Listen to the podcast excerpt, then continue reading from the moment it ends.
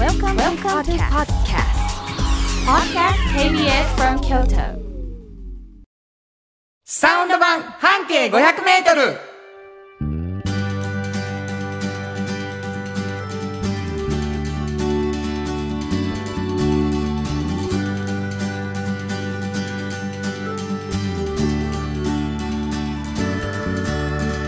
こんにちはフリーマガジン半径500メートル編集長の炎上真子です。サウンドロゴクリエイターの原田博之です5月20日になりましたはーい、おかえりなさい。あありがとうございます お便り来てるんでしょうそうなんです。はいえーハッピーローズさん、ありがとうございます。ありがとうございます原田さん、真子さん、こんにちはこん。にちは13日の半径はびっくりでした。ん？電話？画面を見ながらのリモートではなく、もしもし電話だったのですね。うん最初だけで真子さんがお一人でされてるのかなと思っていたら、うん。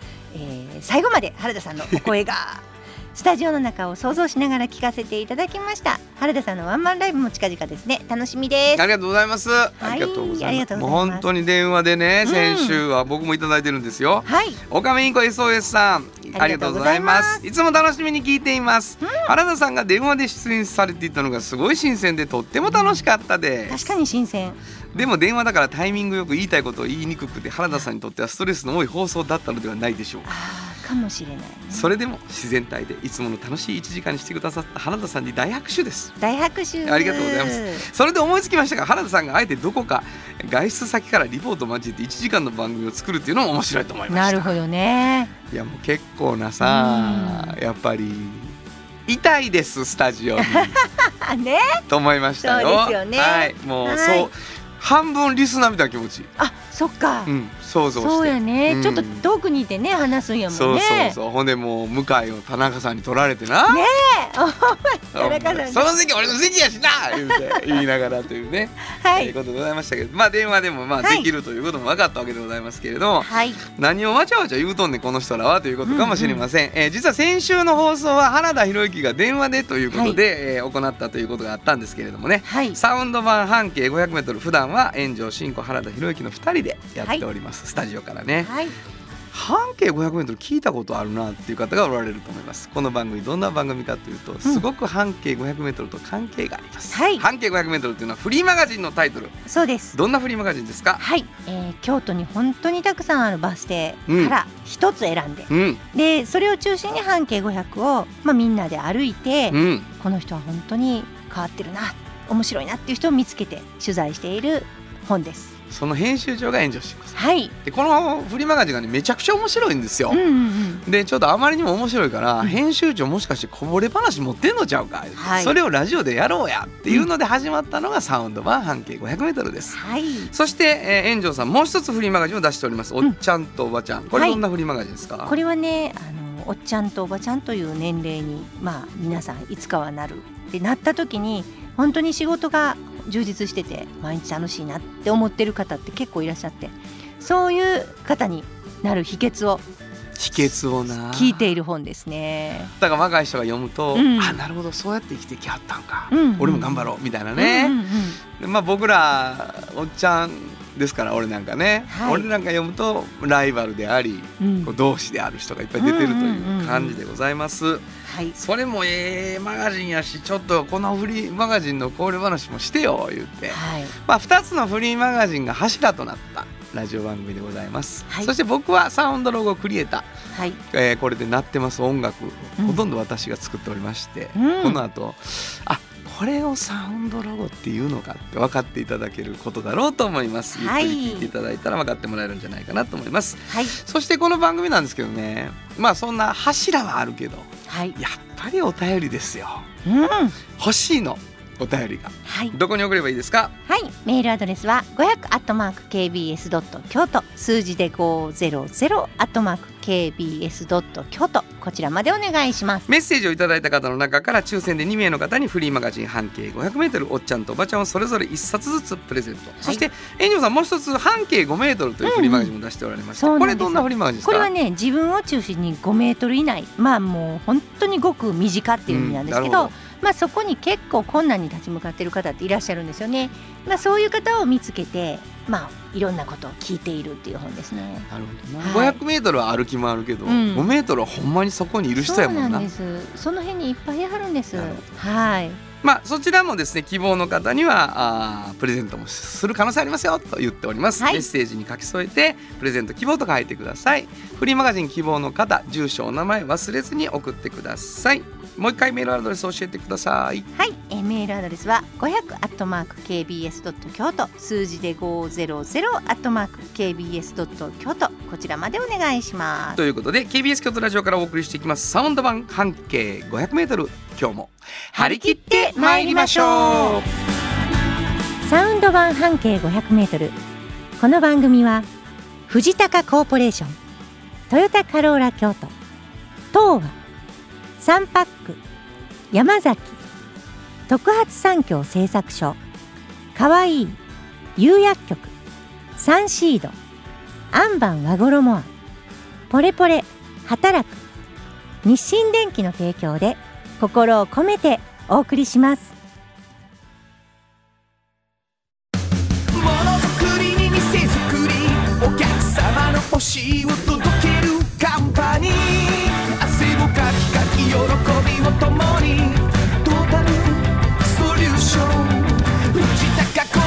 ーポレーション藤高コーポレーションお風呂の新習慣フットグルーマーかかとツルツル足裏ふわふわポカポカだ歯磨きみたいに足磨き3パックのフットグルーマー福王寺から集山街道1.5キロお食事処山崎静かに楽しむお食事よし。京都散策小旅行もよし。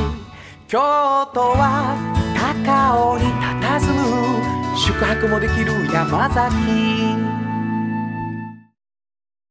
新庫編集長の今日の半径500メートル。このコーナーでは京都市バスのバス停半径 500m のエリアをご紹介するフリーマガジン。半径 500m 編集長炎上真子がページに載せきれなかったこぼれ話をご紹介します。はい。まあ、あの先ほど説明した通りですね。一つのバス停を中心に半径 500m で、えーいつかいつの日かうん。あの特集が組まれたはい。中からですよ、うん。まあ、こぼれ話を今からしてもらうわけなんですけどもね、うんうんうん。つまりなんかバス停がまああるわけじゃないですか。はい。でこれ聞いてくださってる皆さんには、うんバス停を教えずに聞いてもらおうと思うんですよ。はいはい。で最後にじゃあどこのバス停やったかっていうのを紹介するんですけど、はい。ちょっとそれだけやとなーって言って編集長からバス停ヒントをもらおうぜってなってます。はい。これがもうね話題うん。クイズが面白すぎてまあ最近ちょっとねヒットですね。え？あのこのクイズはちゃんとあんた聞き返してる？何を？え今そう言ってませんでした？何がですか？まあ賛否ね賛否あります。賛否ありますけど、はいはいはいはい。まあこうこれはもう素晴らしいのはやっぱり出し手の炎上進行がもううん。自信を持ってるのが素晴らしい。そうですね。あのこれは自信がありますね。あの結構やっぱり出し方がね、うん。だんだんとこう分かってきて。分かってきてはいはいはい。ほんまですか？そうなんですよ。じゃあ。聞くわは？い、あのー今回多分ねちょっとだけ難しいから、うん。あの比較的わかりやすくしてね。あのー川ば川端通り。川端通り。はいいですか。端通りからね、はい。うん。あのずーっとね、うん。あのはいずーっと？東に向かってね。うんあのー満州院道っていうねはいはいはいはい。道があるんですよ。う。んその辺なんですね。まずねバス停が。でえっと満州院道がすごくその半径500の中でキー通りになってるんですね、はいはいはい。キーストリートに。うん。で、えっとそのバス停はある有名な樹木。うん。それが有名なバス停なんですね。それだけ言うときます。もうもうこれ以上は。いやもうだいぶ言うたやん。あだいぶ言いましたね。うん、つまりはい川端通りより東の満州院道沿いの、あ東しかないんです満州院道は。はい。の、えー樹木絡みのバス停。そうですね。満州院道っていうのがそのバス停のまあキーストリートであって、まあ、うん。近くにある有名なストリートで、あなるほはい。これだから、うん。皆さん引っ掛けです。きっかけじゃないですよ。満州院道上にはないってことや。うんかもしれん今うの言い方だとんうん。だそのバス停から半径500を考えた時にはん。満州院道はキーストリートやったよって言うてはるだけやから。そうなんです。で樹木の名前がついてるのでそれはものすごく関係してるんですねキーストリートは。はいよろしくお願いします。いやよろしくはい。頑張ってください。やふわっとしたヒントやない、いやわかると思います。わかるんですか？はい。はいわかる人にはわかってるんでしょう。それの何でしょえっとねまあ古本屋さんなんですね。あ本当。萩書房っていうね。萩書房。うん、であの仲良しなのか仲良くないのかわからないけどあの非常に尊重し合ったあの兄弟兄と弟がやってるんですよね、萩書房っていうのは。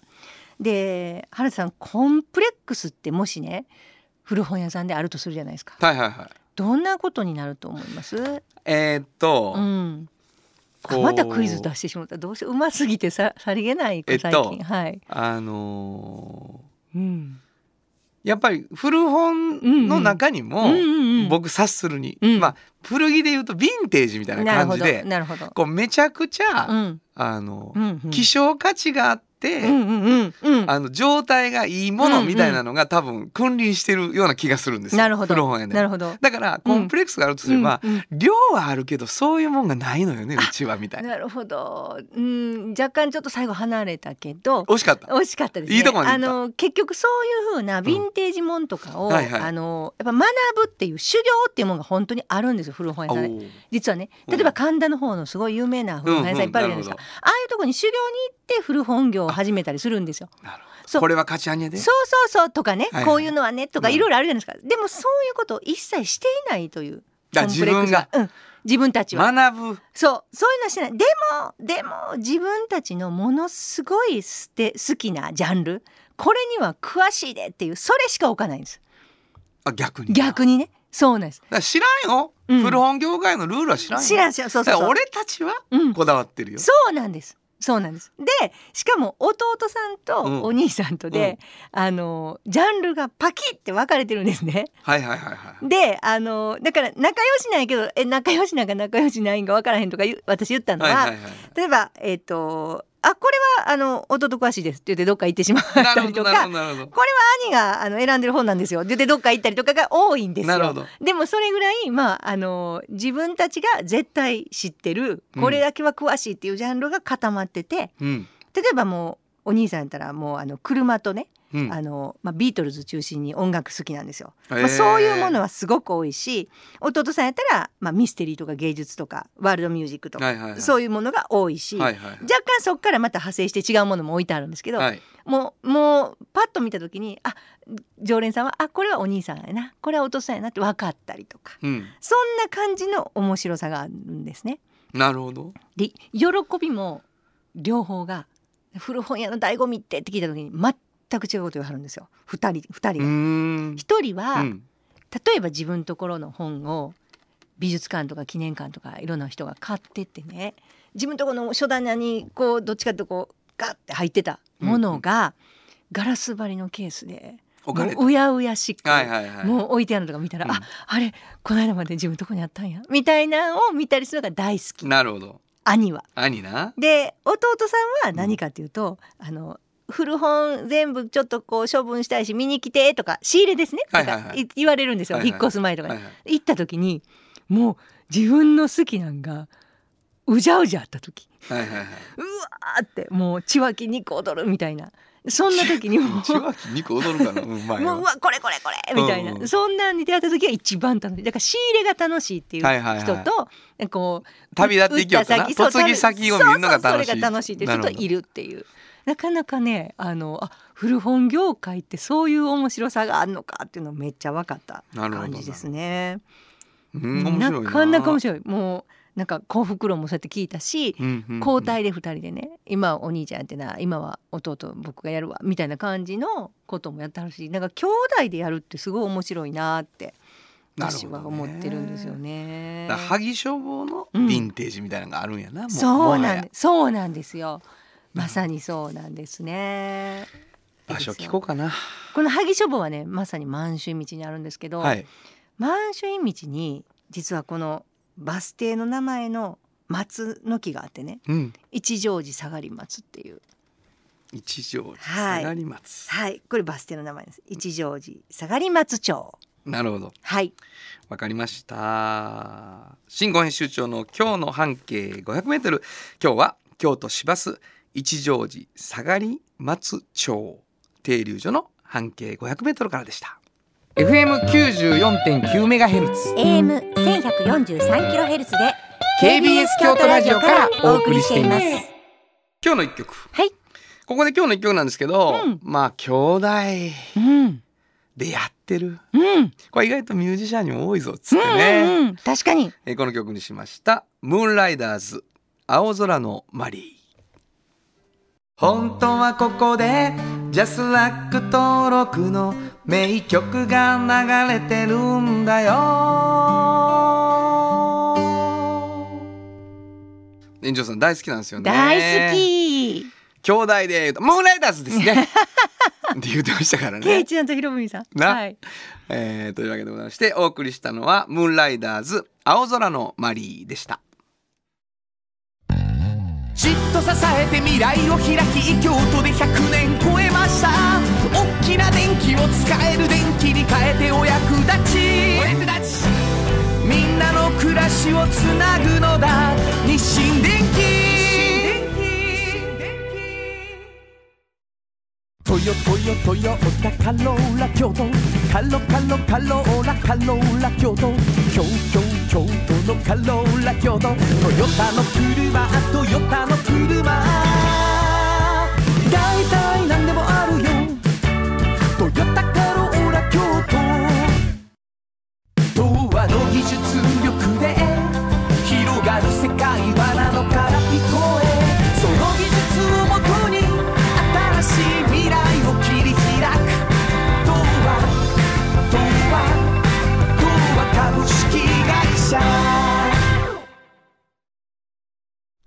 原田博之のサウンド話。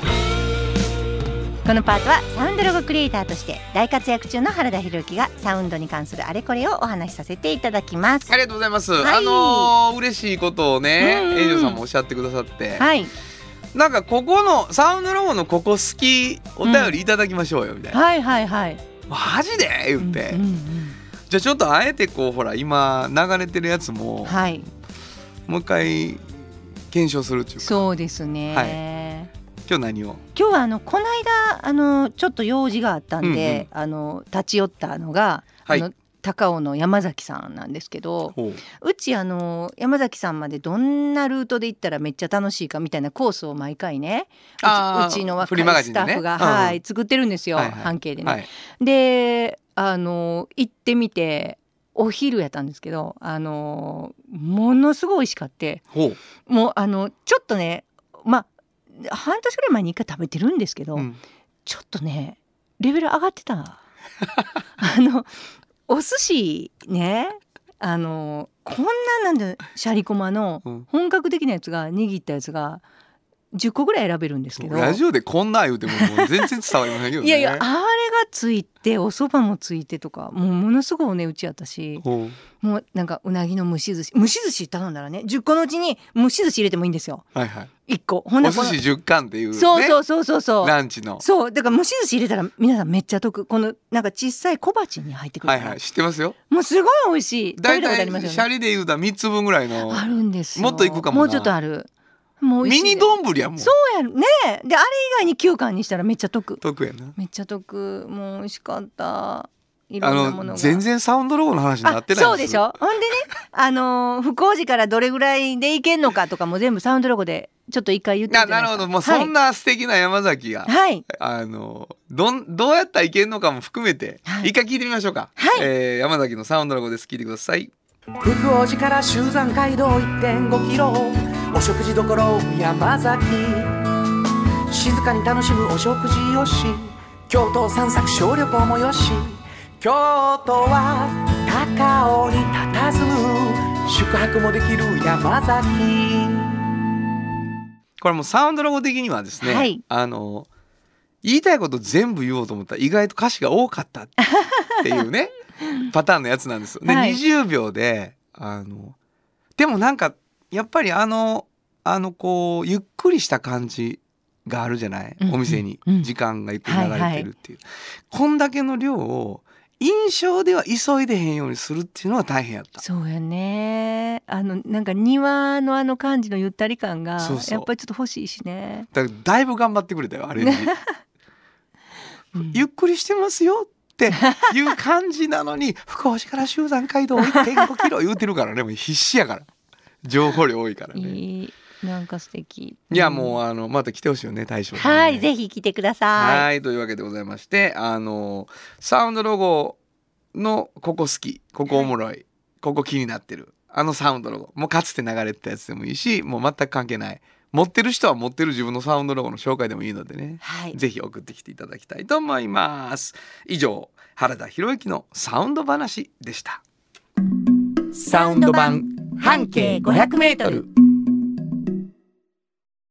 心も肌もすっぴんきれい愉快な姉妹が京都から発信する簡単なのに満足できるスキンケアシリーズ。自由に楽しく生きられる喜びと出会ってほしい。シンプルアカンスキンケア。アンパン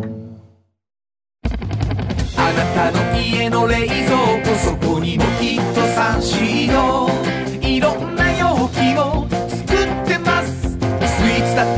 だってほらねやっぱりサンシード未来に向かって明るく進む会社。サンシード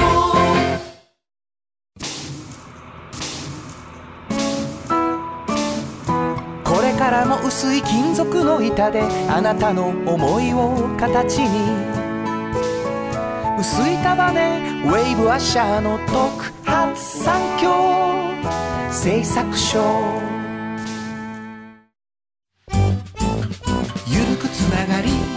長く一緒にゆっくりゆっくりポレポレ行こう。子供の未来のために集まった仲間。ポレポレ。おっちゃんと。おばちゃん。このコーナーでは仕事の見え方が少し変わるフリーマガジン「おっちゃんとおばちゃん」の中から毎日仕事が楽しくてたまらないという熱い人またその予備軍の人々をご紹介します。はい。まああのーこの「おっちゃんとおばちゃん」でもちょっとクイズをねうん。うん。ランダムに、はい。えー、と園長さんの気分次第ではい。入れていただくっていうんうことになってるんですけどね。入ったり入らなかったりね。そうなんです、ん突然ない回もある。まあ入らないこともあるって言ってますからね最初から。今日はありますよ。あんの、うん決めてんの、うんあそうですか。はい。えーおっちゃんとおばちゃん、えー若い人たちがですね、うん。かっこよく生きている楽しそうに仕事している人の背中を見るっていう機会をですね、うん。まあ、取材してあの、まあ、紹介して、うん。みたいなね「おっちゃんとおばちゃん」っていうフリーマガジンの中からはい。今日どんな人？今日はねあのーまあ全く仕事やってる仕事と違うことうんに対して、まあ、文化的なこと。に対してものすごいこうお金をこう費やして、うん。そっちを応援している人の話なんですけど。あ。の日本サルベージサービスっていう名前のはい。クレーンの会社があるんですよ。クレーンね。港とかいろんなところあの建築現場とか、まあ、はい。いろんなところでクレーンってこう必要になるじゃないですかクレーン車って。それをまあレンタルしてある会社があるんですね、はいはいはい。もう大きいもんですクレーンって。うん。それがもう何百台もあって、でまあそれをやってる会社が実はあのスタイル京都っていう名前のはい。社団法人を作ってはってね、はい。そこでまあ管弦楽とかうん。あのいろいろなオーケストラですね、はいはいそういうのの奏者の方たちを、うんまあ、若い方を育成したりとか、はい。あの支援してで配信のコンサートを行ったりとか、はいはいはまあ、配信しないバージョンもコンサートしたりとかしてはるんですよ。でなぜそういうことをね、いうん。まあ、あのクレーンの会社がなぜそんなことを応援しているのか。この大崎康弘さんという人がはい。なぜそんなことを応援するのかっていうのがもうね、もう取材してすごいなと思ったんですけどうん。あのもともとねうん。お父さんが哲平さんって言うんですけど哲平さんはい。哲平さんが青果町の町長をしながらそのクレーンの会社の社長もしてはったんです。あ蝶々もしながら。はいはいはい。で大好きなものはクラシック音楽やったんですね。はいはいはい。ででもむちゃくちゃ忙しいじゃないですかそんなん。2つうんやってると、めったに行けないんですけど、うん。行ける時にはもう親戚とかも連れてもう78人引き連れて。はいはい。でまああのクラシックコンサート行ったりしてはったんですよ。うんうんうんでねまあそういうふうなことをしてが自分たちがそういうふうに聞きに行くっていうようなことをしてちょっとこう文化っていうのを味わうようなことをしてはったんですけどはい青果樹の庁舎をうん。改築する新築するっていう時にはい。あのなんかこうみんなが来れるところにしたいと思って図書館を併設しはったんですねその人。うん。で、えーあるものをそこに設置したかったんですその人は。哲平さんは。はいはいはい。でも何かを設置したかったけどうん自分はちょっとあのそれしたいけど例えば次の任期やるとかいう時にあんまり自分のお金でそんなんでしたらダメなんですね。なるほど。寄贈とかしたらダメなんですよ、町長の立場で。はいはい。どうしようと思ってる時にちょっと急にお亡くなりになったんですよ。ははははこの哲平さんは。はい。はい。はい。それで息子さんたち親戚演者集まって、うん。まあ、お父さんがずっとこうここに寄贈したいなと思ってはったものをその退職金で全部つぎ込んでそこに寄贈しはったんですね、図書館に？うん。図書館のある庁舎に、庁舎に？さてクラシック好きの哲平さんがそこに寄贈したかったものは何でしょう？いや俺これ多分もうちょっと分かってんねんな。え？ほんま？はい。ほんま？めっちゃ高いでしょ。あはい。あそこの庁舎有名やからねそれがあることでパイプオルガン。そうなんです。はい。すごい。すごいわ。何が？パイプオルガン。いやこれねちょマジでえぐいよな。すごいです。パイプオルガンもう大変や。すごいです。よ、はい。なんで僕パイプオルガンを？うん。実は同志社高校はい。はうん。新しいチャペルを作る時にパイプオルガンを入れたんですそうか。なんかなんかそういうのにこうちょっとあれですね。大変なことだったんです、そっか。それ思い出した。はい。うんしかも建物を建てた後に入れたんです、うんでいつか入れたいっていうことを言いながらまずなしで建ててそっから入れたので。なるほど。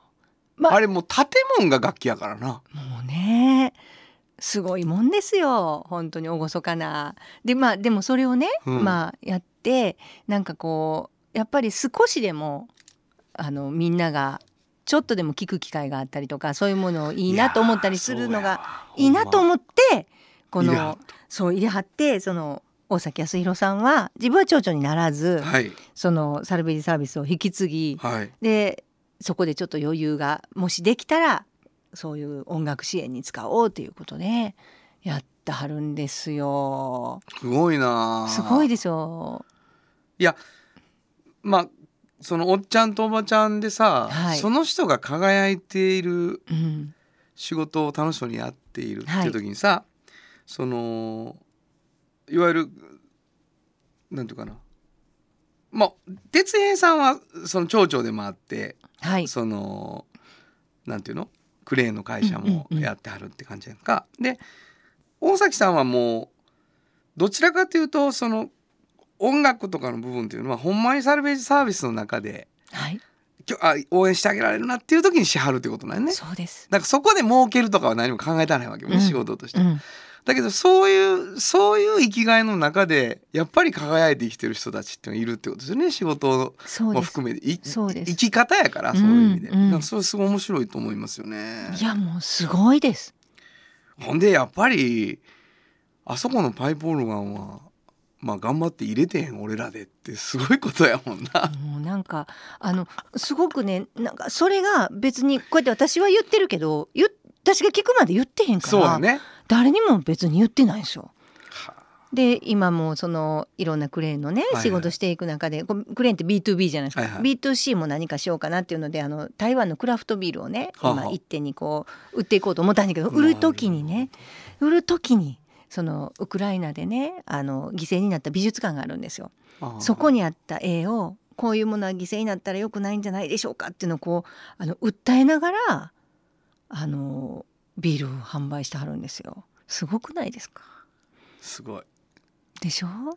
やっぱりなんかあのまあ例えば経済軸じゃない軸がもう一個あってさ、うんうんうんでその両方ともちゃんと自分の中でこうバランスであったり整合性とって仕事にするっていうことっていうのが大変なことなんやけどやってる人見ると魅力感じるよね。そうですよ。かっこよく見える。それもたまたま日曜美術館見てたらそのプリマチェンコっていうね、うん。画家がうんうんうんあのウクライナのね。でもう国民的なもう本当にあのみんながすごい人って思ってる画家みたいな感じでねウクライナの中で。そこの美術館が爆撃にあって。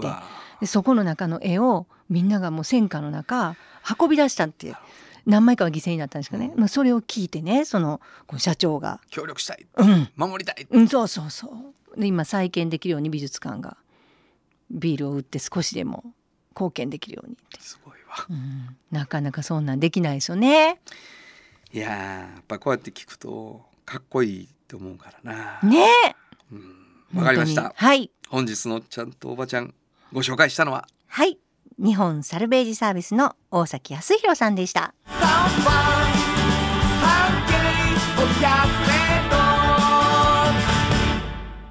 今日のもう一曲はい。ここでもう一曲なんですけどまあもうパイプオルガンうん。の音をね、うん。まあ、ちょっと聞いてもらうのもいいかなと思って、うんまあ、バッハかなはい。と思いまして、うん。聞いていただくとあ知ってるって 知ってますよね。思うと思います。はいはいえーバッハからですねトッカータとフーガ二単調本当はここで Just like 登録の名曲が流れてるんだよ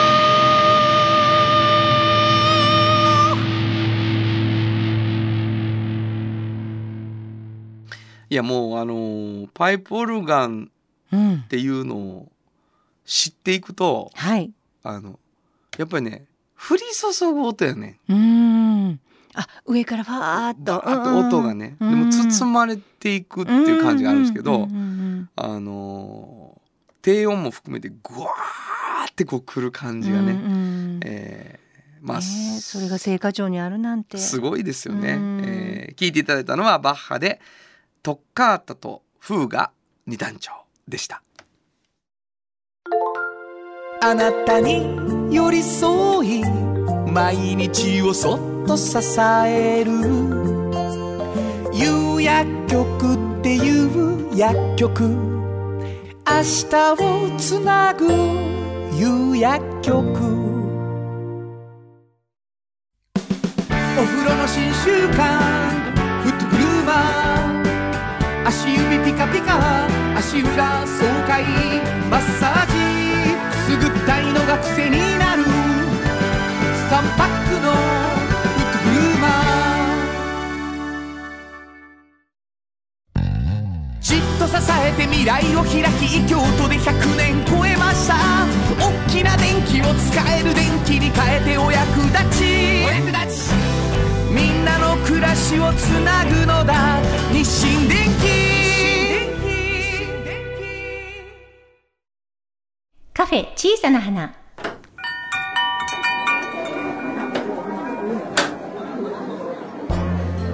この店を切り盛りするのはおしゃべり好きな店主と聞き上手なスタッフの2人だけ。いつもこの空間にはおしゃべり好きなお客様が絶えることはありません。さてさて今日のお客様からはどんなお話が飛び出すのでしょうか？いらっしゃいませ。まずはお名前を頂戴してもよろしいでしょうか？はい。日清電機広報から来た竹本とはい、同じく山本です。お願いします。ようこそ。お願いします。やっと。いやっとです。日清電機言うたらよ、うん、ブーン言うてうん、ね、そう。あれはもうこの竹本さんがこうもう今日あの久しりぶりに竹本さんと会いましたけれども。そうですよ、えーサウンドロゴをね、うん。作る時もまああの意見言いましたわ。そうですよ。うん、で、今日どうした？今日ど何喋ってしてくれる喋ってもらえるんですか？言うたら、うん。なんか竹本さん動画を。はい。ね日清電機の紹介をする動画をそうですね、今作っている。はいあの作りまして。作っていついに、はいついに完第成をして。一話がね完成しました、されたやったありがとうございます。長いことかかったよね。ちょっとあのねそう日清電機らしさがねやっぱうん。日清電機ってどんな会社か、うん。やっぱわからないかなっていうね、うん。確かにうん。電気って言ってるけどね、どういう電気とか、ね。何山本さんも一緒にやってんの野菜はい作ってきた私も一緒にはいお手伝いさせていただいてます。もう、はい。ブランデッドムービーって言ってました。そうです映画ですから。はいちょっとショートストーリーみたいな感じで、うん。まああの見ていただくとねあの日清電機らしさを感じていただける、まあちょっとねあのタイトルもこだわって、うんかっこいいタイトルですよね、山本さんちょっと言ってみましょう、はい。タイトルがうん。ヘビーエレクトリック日清号です。もうな、これよかった。ょよかったよ。よかったありがとうございます。あのーまあとにかくですよ、うん。どなたでも、うん。もう携帯でうん。日清電気で検索していただくと、うん。電気の木は機械の木ね、はいはいはい。日清電気日に新しくなるね、うん。日清電気で検索してるともうホームページ行きます、はい。もういきなり動画完成みたいになってます。なってる。見ていただけばいいと思うんです、うん。でも私たちも見ました。見たんでえすよ。どうでした？動画ね。あのね、あうん。気になる。のーどこに竹本さん出てるか分からなかったけど。まあまあ最初出とったよ。出てるらしいんだけど私ちょっとパパパってそこはあれやったけど、はいはいあよく分かったね会社が。あの会社のことが。あのだから電気ってねまあ言ったら電球も電気じゃないですか。そうですね。もうあとなんとか電気とか言って、あのいろんな家電を売ってるお店もなんとか電気とかはい。うちはちょっと家電じゃないね、ないでしょ？だからこう家電じゃなくて何なんやっていうことですよまあでもねあの見てて分かるけど大きな電気やっていうことは分かりますね。本当ですかもうサウンドロゴじゃないけどもうん。大きな電気。ね、俺は何を思ったかというと、まあ前回もう、もう二三三四年前にね、うん。竹本さんといろいろ喋って、はい。でまあ会社の皆さんと喋ってね、はい。その時に出た言葉の中で、ちょっとレンジャー感というかはい。何々隊みたいな感じの感じのイメージがあるんですと。言言ったはった言ったはった、それ何かっていうと、うん。そのなんかこう助けたりする。ってことやん。なんとかレンジャー、うですンジャーみたいな。人々をね。で結局ね、若干社会のインフラ支えてるかの時に、うん。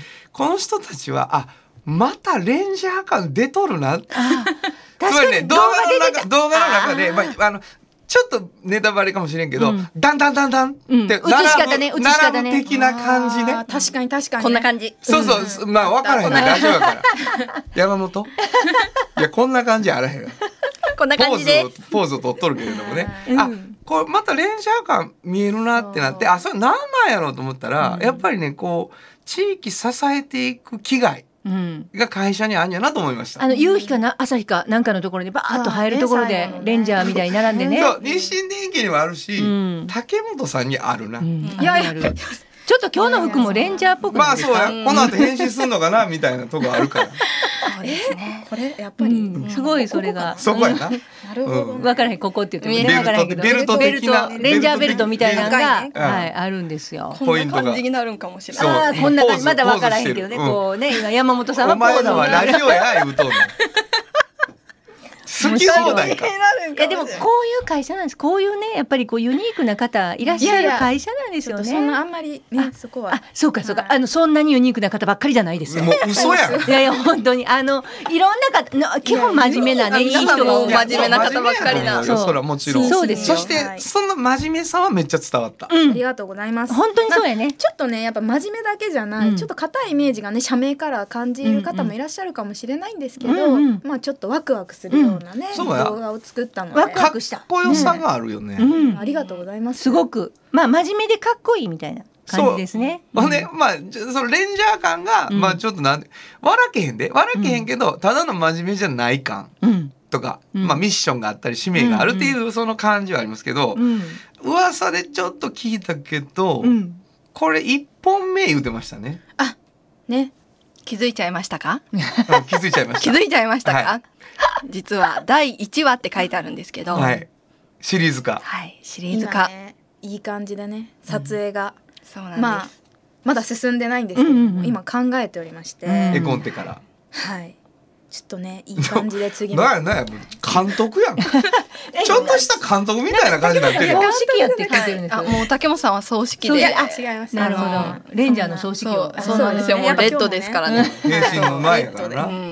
なるほどなるほど。あ今もう山本さんが何回もこう編集のポーズをね。まあピンクがね、うん。山本さんはピンクなんで今日。はい。モモレンジャーみたいな感じです。か。モモレンジャー。はいはいすなるほど。ごいな、うん。まあ、ね。今日女性二人が来てくれたけど、まあ映像の中で見てもわかるけど男子も女子もあそうですね。ねしっかり働いて、なんかちょっと名前の付け方もね、ちょっと日清電機の名前にちなんだ名前の付け方あそうがねなんです、登場人物がね。登場人物がそれもちょっと楽しんでもらえたらなと思いますね。地名からうん。来てたりな、ね。会社のね、うん。名前うん。とか。うん。いろいろですね、めっちゃおもろいやん。これも広報がうん名前を考えた。考えて。あいや監督と一緒にねやっあぱ考えたはいあ一緒に考えましたけど。ほいいじゃないですか。あのキャラクター設定うん。ははい。ちょっと広報というかね、うん。考えましたね。こんな人がいいとかあんな人がでまああのウェブスサイトの方にだからまあうんポチッと日清電機と、うんうんあの検索していただきましてでトップガンにあの女の子のヘルメットかぶってる画像があるんですよ、オレンジの。うん。でそこをクリックすると特設サイトが開きましてですなねそこにキャラクター設定も載ってます説し明がな、はい。そしてですね、うん。メイキングとうん。漫画、うん。まあ漫画っていうかアニメでって言ったらいいのかな、なんそうかですね、うん。コミカライズみたいな。はいはいはいちょっと楽しんでもらえるかなっていうような。あれいいですね。これだからまあなんていうか京都に日清電機っていう会社があってへーって言って、うん。何してるとこなんやろ、うん。みたいな感じで見てもらう。そうですね。っていうのがまあ大事で、うん。でそのその先でさそらまあ今から仕事考えてることがやったらね、あ行ってみようかなみたいなのもあるやろうし、ぜひぜひ。ねそういうことよね。お待ちしてます。まあとにかくあのリスナーの皆さんあのラジオに出たら再生回数伸びたわみたいなね、はいはい。それもリスナーの皆さんに頼っているから俺たちも、よろしくお願いします。ぜひ見ていただきたいというわけですはい。ね本当にだから日清電機を知らない方はぜひ要チェックですね。そうやね、はい。なので一応サウンドロゴ聞いてくださいうちの。はいぜでひあブーン言うたのを指導した人が、うん。ブーンしてください。最初ブーンしてください言うた人が、もう今もうもはやもうトレンディードラマのプロデューサーみたいな顔で、ね、そうなんです。まあ監督と一緒に決めたんだけどみたいな若干標準語になってきてるわけですよ。なってきてますね。はいはい。竹本さんちょっとそうなってきてる。次のでも舞台は、ん。実は関もう舞台を東。関東関東ですから、はい、うち関東にも工場がねありますもんね。やっぱ前橋の方にもございまして、うん。そちら舞台ですんで。なるほど。あ言っちゃダメかもしれん。どうなんやろ。あ、まだ言ったか。カットで。カットで。カットで。もうな、カットで言うの載せようとしとるんですよ。ほんまにびっくりする。はい。いつ頃か楽しみにしてます。はいぜひぜひよろしくお願いします。というわけでね、ぜひ、えーぜひ皆さん見ていただきたいと思います。えー動画、えーブランデッドムービーできましたよ、言ってましたけどね。大層なタイトルついてたで、もう一回動画のタイトルをお教えてください。はい。ヘビーエレクトリック日清号あ、揃ってる。びっくりする。練習してきたよね。これ。うん、やっぱりもう竹本さんのね、プロデューサーっぷりがもう。すごいよ葬式やからね葬式やからね。日清電機らしさというテーマで、はい、載せて、あの、やってますので。はい素晴らしいよろしくおラジオ願いしますやるの。に腕叩いたりするし、もう。もう今何の音かちゃんとみんなにもう言わなあかんからな。山本さんはがご自分の腕を叩いて私の腕やでっていうことではいもう一度お名前お願いします。はい、日清電機候補から来た竹本と。はい、同じく山本でした。またのご来店お待ちしてます。ありがとうございましたありがとうございます。サウンド版半径500メートル FM 94.9メガヘルツ AM 千百四十三キロヘルツで KBS 京都ラジオからお送りしています。あの話この一曲このコーナーは私たちそれぞれがこれまでの人生で印象に残っているちょっといい話をご紹介するとともにその話にぴったりの一曲をお届けするコーナーです。本日は炎上真子が担当します。えっと半径500メートルの中で、えー特集の人たち紹介するときに私たちがすごいそれそれぞれみんなあのちょっとこう気にかけてあの意識してしてることっていうのはあのまあり過ぎてるだけで気づかなかったこと？皆さんがそれをほらっていう形でこう気づいてもらうような感じのことをやってるなと思うんですね。でその方のお話の中でここものすごい面白いって思うところを私もクレさんもみんなもどうやったらそれ伝わるだろうっていうことをすごくそこをクローズアップすることをいつも考えて強調することも考えます。ある意味デフォルメと思ってもいい気はするんですがでもなんか違うものになってしまったり言い過ぎてしまったりすると良くないと思うんですよね。えーそこをちゃんと目立たせて注目はしてもらうんだけどそれがいかに素晴らしいかってことがその考え方とかそういうお人柄とかがいかに素晴らしいかということが皆さんに伝わるようにする、まあ、ある意味こう昇華させるみたいな気持ちでやってます。で、えーそれを考えるとですね私この間、えーはっぴいえんどの名曲で「花いちもんめ」っていうのがあるんですけどそれがあのローリー・テラニスさんがあのもう本当にデフォルメしてるんじゃない？しかも昇華させてるんじゃない？めちゃくちゃいいところがこんなにもさらに素晴らしく聞こえてるみたいな感じの演奏をされてるのを見つけてちょっと興奮したんですよね。ぜひ皆さんに聞いていただきたいと思います。えーローリーで花一問目。本当はここで？Just like 登録の名曲が流れてるんだよ。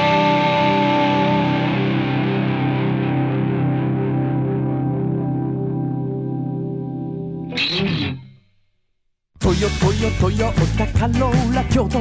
カロカロカローラカローラ京都。京京京都のカローラ京都。トヨタの車トヨタの車。大体何でもあるよ。トヨタカローラ京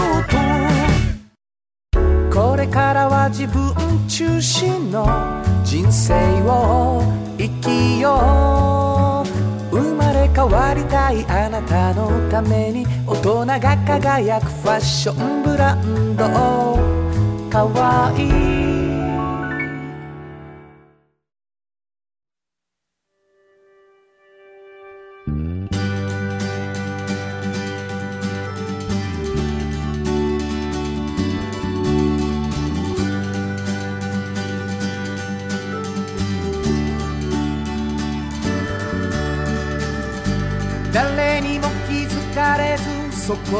ある。素敵なこだわりと哲学を見つけて感じて言葉に変えてみんなに届けてみようかな。一人の職人が歩み来た。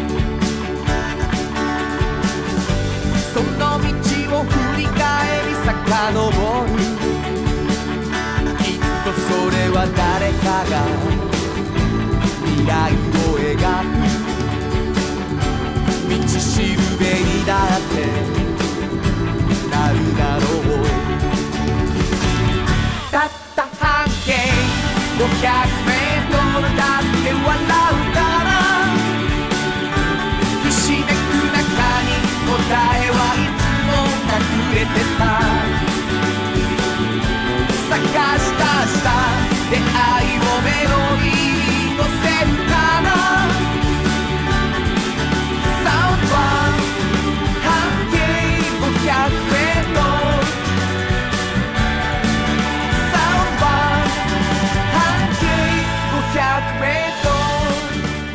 間にエンディングでございます。はい、ここでお知らせです。はい。えー来週5月27日土曜日のサウンド版半径500メートルははい。放送時間が変わります。え来週は KBS 京都ラジオがうん。サッカー中継の特番編成になるんですね。はいはい。午後3時からの放送となります。2時間早い。そう、3時から。3時からですよ皆さん。お忘れなく。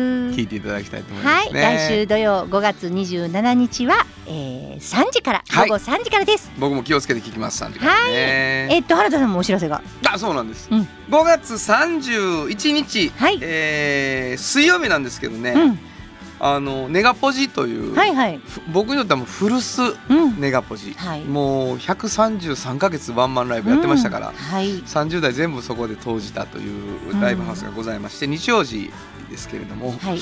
えー、サインのちょっと上がったところにそうですね。ネガポジ23条からちょっと下がったところですね。はい。えーネガポジというライブハウスで7時からのライブで、うんえーツーマン僕高高校なので多分8時ぐらいからあ、はいはいはい。えー弾き語り一人っきりでやりますのでぜはい。ひ来てください、そして6月10日、うん。えーこれは土曜日です。はい。モダンタイムスさうん。んというところで、あのー一人っきりのライブで、うん。えーワンマンライブなんですけどはい。これも来てほしいわちょっと頑張ろうと思って来てほしいですねあの今後ろにねバックでかかってる曲があるじゃないですか、はいこの曲をね、うん。リスナーのあのワールドコーヒーの長渕さんっていう人がね、はい、聞いてくれて。うん、この曲はいいですね。連絡来ました。わざわざ。どういうことびっくりしました。え曲いやがもう原田さんに言うてあげよう思って。何がですか？この曲のファンめちゃめちゃ多いんですよそうですか？実は。はい。この曲はライブではしないことが多いですね。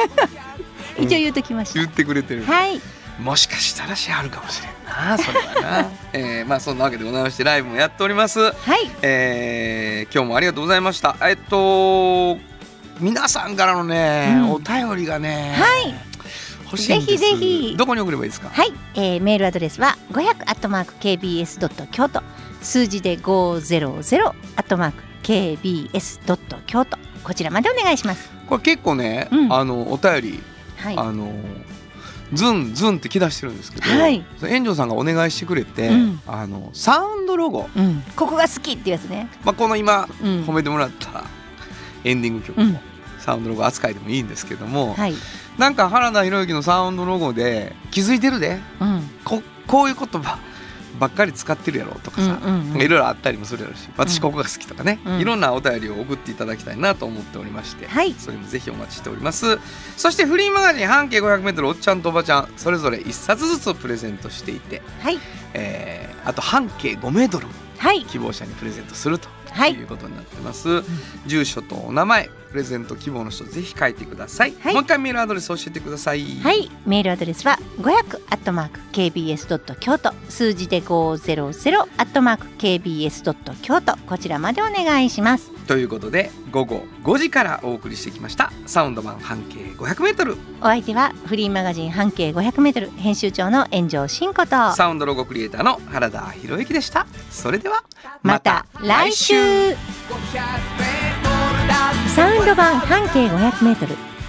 この番組は藤高コーポレーショントヨタカローラ京都東和サンパック山崎特発産業製作所かわいい釉薬局サンシードアンバン和衣あんポレポレ働く日清電機の提供で心を込めてお送りしました。